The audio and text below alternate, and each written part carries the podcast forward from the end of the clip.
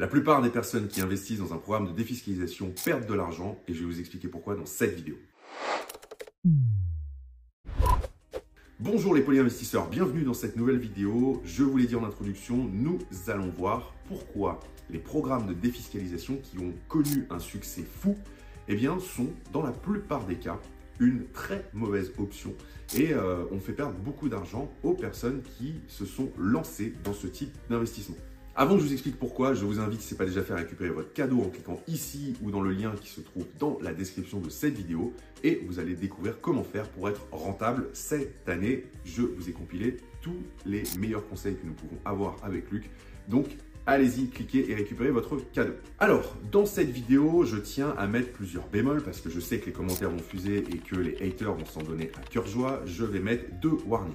Premier warning, nous n'allons pas parler d'un dispositif de défiscalisation en particulier, on va s'arrêter à parler de principes généraux. Chaque dispositif de défiscalisation a ses spécificités, mais il faut savoir que la base reste globalement la même à chaque fois. Et donc l'idée, encore une fois, n'est pas d'attaquer tel ou tel dispositif, mais de parler de euh, façon générale des programmes de défiscalisation.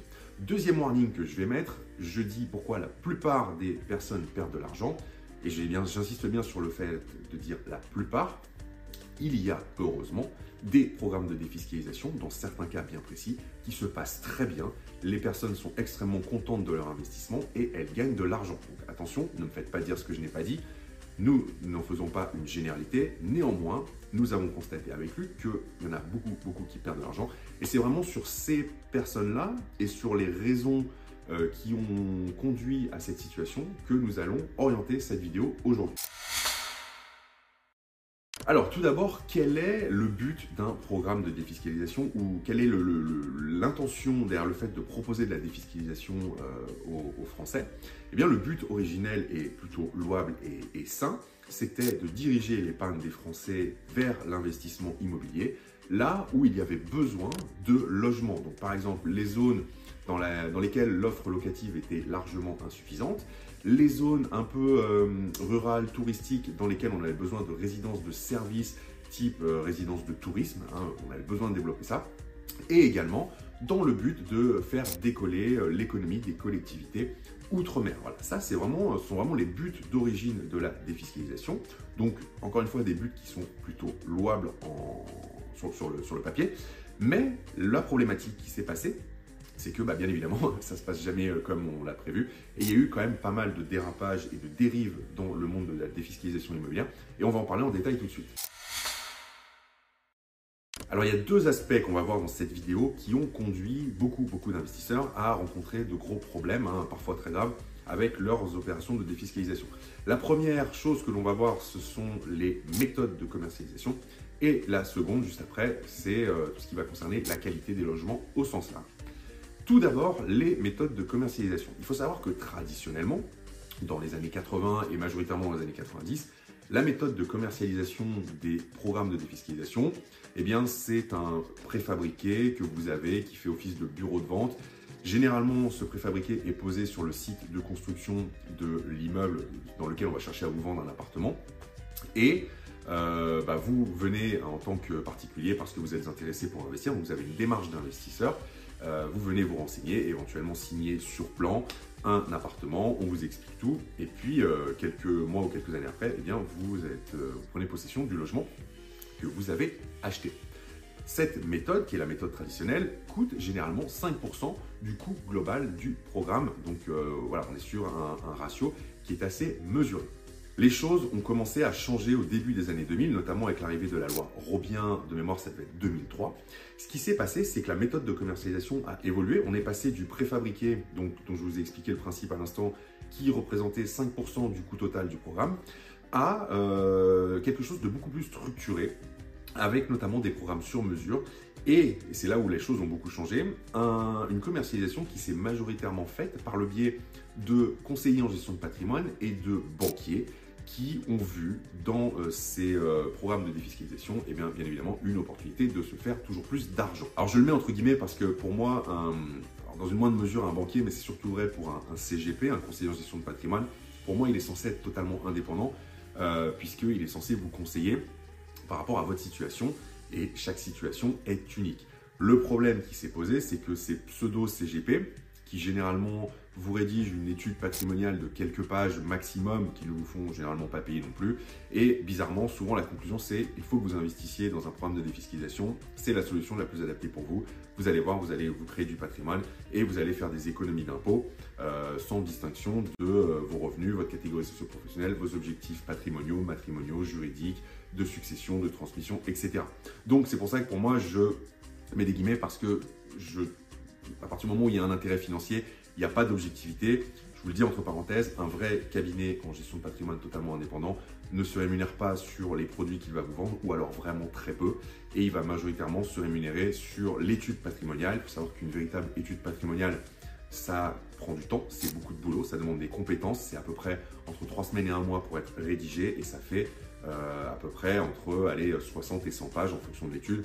Donc si on vous propose une étude qui fait euh, une dizaine de pages maximum, méfiance, beaucoup, beaucoup de méfiance. Et ces cabinets en gestion de patrimoine, généralement, c'est là-dessus qu'ils vont se rémunérer. Et ensuite, ils peuvent vous proposer des, placements et des investissements, mais ils ne vont pas vous orienter vers un, euh, un, placement en particulier. Ils vont vous dire, bah, vous pouvez soit faire de la défiscalisation sous ce régime-là, mais ils ne vont pas vous dire acheter ce programme bien précis. Voilà, c'était la parenthèse, un petit peu coup de gueule que je voulais mettre, mais ça me semble important parce que malheureusement, nous voyons beaucoup trop de personnes bah, qui euh, sont victimes de ces euh, CGP, si on peut les appeler comme ça. Donc, ce nouveau réseau de vente s'est mis à commercialiser et à démarcher des particuliers qui jusqu'à présent n'avaient pas du tout pensé à investir dans l'immobilier, qui n'avaient absolument aucune affinité avec l'immobilier, en leur proposant d'investir dans la pierre, mais comme si c'était un vulgaire euh, placement quelconque, euh, sans même visiter en fait. C'est-à-dire que vous avez des, des, dizaines de milliers, voire même des centaines de milliers de personnes qui, se sont laissés convaincre, qui ont acheté des biens immobiliers euh, sur plan, sans jamais visiter la ville, l'emplacement de la construction, parfois même sans jamais se déplacer sur site une fois la livraison faite pour voir à quoi ressemble l'appartement et, euh, et, qui se sont retrouvés à investir dans quelque chose avec un, endettement sur euh, quand même pas mal d'années, avec une grosse charge financière, sans même savoir ce qu'elles achetaient. Je trouve ça personnellement assez grave. Résultat des courses, le coût de commercialisation est passé de 5 à 15%, donc vous voyez qu'on a fait x3. Et bah, la problématique, c'est qu'il a bien fallu répercuter cette hausse des coûts de commercialisation sur quoi? Bah, Sur la construction, parce qu'il n'y a pas trop le choix, euh, pour rester rentable d'un point de vue du constructeur et du promoteur. Ce qui nous amène à notre deuxième point, notre second point, la qualité des logements au sens large. Pour rester rentable et pour euh, continuer à gagner de l'argent, eh bien, je vous l'ai dit, il a fallu faire des concessions sur le coût euh, de la construction et ça s'est fait à plusieurs niveaux. Premièrement, les constructeurs se sont éloignés des centres-villes, ils se sont mis à aller en deuxième couronne euh, de, de grandes villes, donc généralement des villes de 10 000 habitants, avec, vous vous en doutez, une demande locative bah, beaucoup plus faible hein, que dans une grande ville. Mais la raison est simple, le coût du foncier, le coût du terrain est beaucoup plus abordable. Donc ça a permis de euh, diminuer comme ça le coût d'acquisition du terrain. Deuxième poste d'économie, la qualité des matériaux. Les constructeurs ont standardisé à mort au maximum ce qu'ils pouvaient sur les, les, constructions.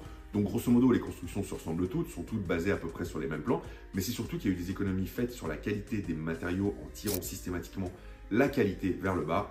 Conséquence de quoi, vous vous en doutez, il y a eu des malfaçons et euh, des problématiques à répétition. Euh, matériaux de mauvaise qualité, des temps de séchage notamment pour le béton qui sont rarement respectés. Donc euh, vous avez eu beaucoup beaucoup de programmes sur lesquels quelques semaines à quelques mois voire années après la livraison, eh bien il y a énormément de, de problématiques qui sont couvertes bien sûr par la garantie décennale, mais euh, ça n'empêche que ça a mis pas mal de personnes dans une situation un peu compliquée et je vous raconterai une anecdote euh, un petit peu plus tard dans cette vidéo. Troisième raison, qui dit programme de défiscalisation dit forcément que les personnes qui vont habiter dans ces logements sont des locataires puisque ce sont une des conditions pour bénéficier de la défiscalisation, c'est de mettre le bien en location avec des conditions de ressources, etc. Mais ça veut dire que vous n'avez absolument aucun propriétaire occupant dans ces logements, en tout cas pendant la période de défiscalisation. Et qui dit 100% de locataires dans un immeuble, par exemple, dit forcément dégradation plus rapide que si vous avez des propriétaires. C'est dans la nature humaine, c'est comme ça. Les propriétaires vont avoir tendance à entretenir leurs biens puisque c'est leur patrimoine, alors que les locataires vont, je ne veux pas dire qu'ils s'en foutent, mais ils vont faire beaucoup moins attention parce qu'ils sont beaucoup moins concernés, ils ne sont pas impactés directement Voilà, donc forcément des logements moins entretenus qui se dégradent plus vite. Et enfin, la quatrième raison, c'est que vous avez euh, ces programmes qui sont vendus sur plan, vous savez, avec généralement des projections 3D de ce à quoi va ressembler la résidence une fois que ce sera terminé. Bizarrement, sur la projection 3D, c'est toujours très beau, on a toujours l'impression que ça va être génial, etc. Et une fois que le programme est livré, on se rend compte par exemple qu'il y a un mur juste devant euh, la terrasse qu'on avait imaginé euh, luxuriante, ou le vis-à-vis du voisin, ou le, train ou le, le RER qui passe derrière, ou l'autoroute pas loin, etc. Et donc, ça, malheureusement, c'est le genre de choses qu'on ne peut pas voir euh, bah, forcément quand on achète sur plan, hein, contrairement à un bien immobilier existant sur lequel on va pouvoir se rendre compte de l'environnement. Mais dans le cadre des programmes neufs, ça a été encore plus accentué. Il y a même des promoteurs qui sont allés jusqu'à mettre une piscine sur la projection 3D, piscine qui n'a jamais euh, vu le jour, bien évidemment, dans la résidence finale. Mais euh, le but étant de, faire un petit peu rêver les acquéreurs potentiels et euh, ça, ça a aussi causé pas mal de déceptions. Et je vous parle même pas des euh, promoteurs et des constructeurs qui ont fait faillite hein, avant même de livrer les logements. Donc là, vous avez des personnes qui se sont engagées, qui ont payé, et euh, les logements n'ont jamais vu le jour. Donc là, je crois que c'est la pire des situations. Ces personnes ont une dette avec un crédit à rembourser, et en face de ça, elles n'ont pas le bien sur lequel elles s'étaient engagées, donc elles ne peuvent pas mettre de locataire en place, elles peuvent même pas le revendre, puisque finalement, c'est ni fait ni à faire. Ça, c'est vraiment le, pire cas de figure, mais malheureusement, c'est quelque chose qui s'est aussi beaucoup vu sur, sur ces programmes de défiscalisation. Et euh, c'est euh, aussi, ça a été la source de pas mal de scandales. En fin de compte, résultat des courses, tous ces logements, pour toutes les raisons que je viens de vous évoquer, vous l'aurez compris, sans la défiscalisation, ne valent pas grand-chose. Euh, et c'est d'ailleurs pour cette raison que généralement, enfin en tout cas moi à titre personnel, je n'investis que dans l'ancien. Et quand je dis ancien, c'est vraiment ancien. Hein. c'est des immeubles en pierre de taille qui ont traversé au moins tout le XXe siècle et euh, sur lesquels on sait que c'est du solide. Alors il y a quand même une exception, heureusement, il y a des personnes pour qui ça s'est très bien passé et, euh, qui ont euh, très bien loué et qui ont gagné de l'argent. C'est ce qui s'est passé majoritairement dans les grandes villes. La raison est la suivante, dans les grandes villes, vous avez un véritable service d'urbanisme composé d'experts qui vont se rendre sur place pour voir l'emplacement, pour voir la viabilité du projet, pour discuter aussi avec les constructeurs et promoteurs sur les besoins et donc, dans ces villes-là, généralement, les logements construits répondent à une vraie demande euh, bien présente. Et c'est la raison pour laquelle ça se loue sans problème. Et c'est aussi la raison pour laquelle les biens sont généralement revendus euh, avec une plus-value parce que ce sont des villes dynamiques en croissance et donc sur lesquelles euh, la demande est de plus en plus forte. Mais encore une fois, pour moi, c'est l'exception et c'est pas la, la, majorité des personnes qui ont réalisé des investissements en défiscalisation qui euh, ont eu la chance de s'en sortir aussi bien. Je termine la vidéo avec une anecdote personnelle, je vous l'avais promise. Euh, il y a quelques années de ça, j'ai été locataire d'un programme de défiscalisation. C'est-à-dire que j'ai été le premier locataire. Le logement venait d'être livré. Euh, donc c'était tout neuf, c'est sûr que c'est agréable, c'est beau. Et pourtant, très rapidement, j'ai eu pas mal de malfaçons. Donc vous voyez, j'avais notamment, je me souviens très bien, au bout de deux mois dans l'appartement, les baies vitrées qui gondolaient sous l'effet de la chaleur. Donc c'est devenu impossible, des baies vitrées coulissantes impossible de les fermer par exemple, parce que le plastique se dilatait beaucoup beaucoup trop. Euh, parce que c'était vraiment de la très mauvaise qualité. Il y a eu ça, il y a eu dans cette même résidence, euh, au bout d'un an, la couverture qui était euh, déjà avec des malfaçons et donc il y avait des infiltrations d'eau. Et il faut savoir que par exemple, au dernier étage, je discutais avec un, propriétaire qui n'a pas pu louer son bien pendant deux ans. Donc pendant deux ans, il n'a pas eu de revenus locatifs, mais il a dû payer son crédit, bah, simplement parce que son appartement était sous toit et qui prenait la flotte. Et euh, la couverture a été réparée une première fois. Il a fait les travaux de rénovation dans son appartement. Il a remis des locataires en place. Et deux mois après, rebelote, re-infiltration. Les locataires sont partis à nouveau. Euh, J'aurais pas aimé être à la place de ce propriétaire, hein, très honnêtement. Et dernière anecdote sur cette résidence. Je suis parti au bout des six ans parce que le propriétaire a, voulu vendre. Et euh, quelques mois après, j'ai eu l'occasion de rencontrer l'agent immobilier qui avait la vente et avec qui j'avais sympathisé. Elle m'a dit, vous êtes parti au bon moment parce que, en fait, l'appartement que j'occupais, eh bien, à un, moment donné, le sol s'est affaissé. C'est-à-dire qu'il y a eu un, dénivelé de 2 à 3 cm dans tout le séjour. Euh, le sol s'est carrément affaissé. Qu'en dessous, il y avait euh, un vide sanitaire, il y avait le parking, c'était un appartement rez-de-chaussée. Et euh, bah, typiquement, voilà, bien sûr, ça a été pris en charge par la décennale, mais imaginez, vous vivez dans cet appartement en tant que locataire ou même vous êtes propriétaire, on vous apprend ça. Euh, ouais, c'est compliqué quand même. Et euh, bon, voilà, c'était vraiment les petites anecdotes que je voulais partager avec vous. Tout ça pour vous dire quoi, les amis? En conclusion, en conclusion, La défiscalisation en soi n'est pas une mauvaise chose. Il y a beaucoup, beaucoup de dispositifs de défiscalisation dans l'immobilier. Par contre, c'est le package qui peut poser problème. Donc, n'oubliez pas euh, d'être toujours extrêmement vigilant quand vous investissez dans l'immobilier. Il y a d'autres dispositifs que les programmes packagés, il y a, notamment dans l'ancien, vous avez pas mal de belles choses à faire. Mais même si vous décidez d'investir dans le neuf, je ne suis pas un fan absolu, je ne vais pas non plus le, descendre à tout va, mais soyez toujours extrêmement vigilant. N'oubliez pas que vous n'achetez pas une baguette de pain, vous investissez dans l'immobilier pour de nombreuses années.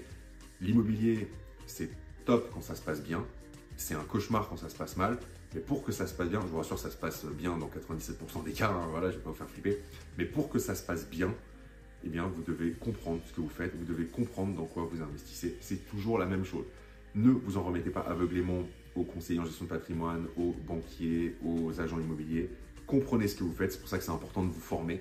Euh, je vais me faire l'avocat du diable, mais oui, c'est important de vous former parce qu'il est important de savoir ce que vous faites si vous voulez que ça se passe bien. Voilà, si cette vidéo vous a plu, n'hésitez pas à liker, à vous abonner, à activer la petite cloche. Quant à moi, je vous dis merci de m'avoir regardé jusqu'au bout et à très vite pour une prochaine vidéo. Ciao